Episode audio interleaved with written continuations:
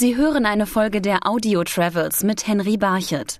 Die Kleinstadt Forks im US-Bundesstaat Washington ist durch die Bücher und Filme der Twilight-Saga weltberühmt geworden. Viele glauben, die Stadt sei eine Erfindung von Autorin Stephanie Meyer, doch Forks gibt es wirklich. Um zu sehen, wo Edward und Bella leben, reisen die Fans der Twilight-Saga von weit her an.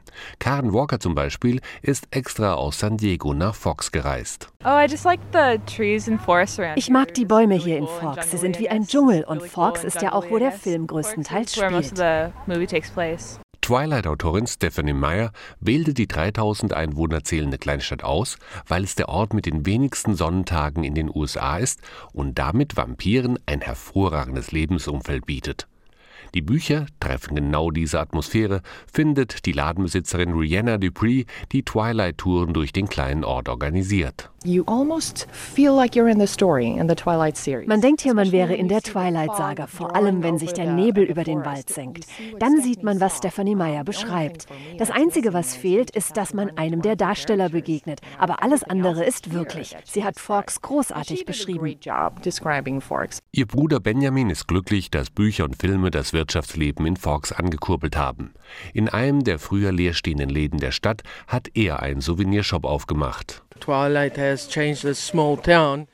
Twilight hat die Kleinstadt verändert und Fox bekannt gemacht. Es hat auch mein Leben verändert. Denn jetzt besuchen uns Tausende von Leuten, um das Twilight-Phänomen selbst zu erfahren. Und ich versuche ihnen etwas davon zu geben.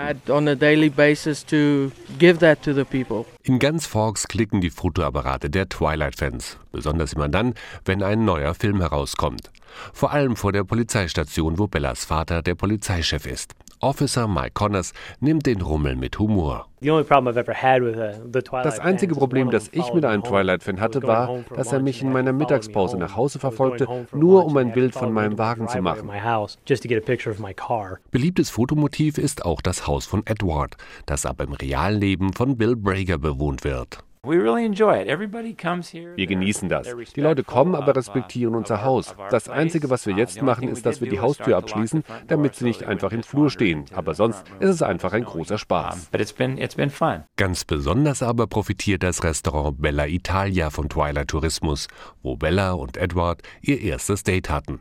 Kellnerin Ophelia Anderson. Das berühmte Gericht Bellas Mushroom Ravioli stand zwar schon früher auf unserer Speisekarte, aber jetzt verkaufen wir davon jeden Monat mehrere hundert Mahlzeiten. Wer übrigens wie Bella und Edward an Tisch Nummer 8 seine Pizza Ravioli essen möchte, der sollte ganz schnell reservieren. Der Tisch ist nämlich auf Monate hinaus schon ausgebucht. Sie hörten eine Folge der Audio Travels mit Henry Barchet.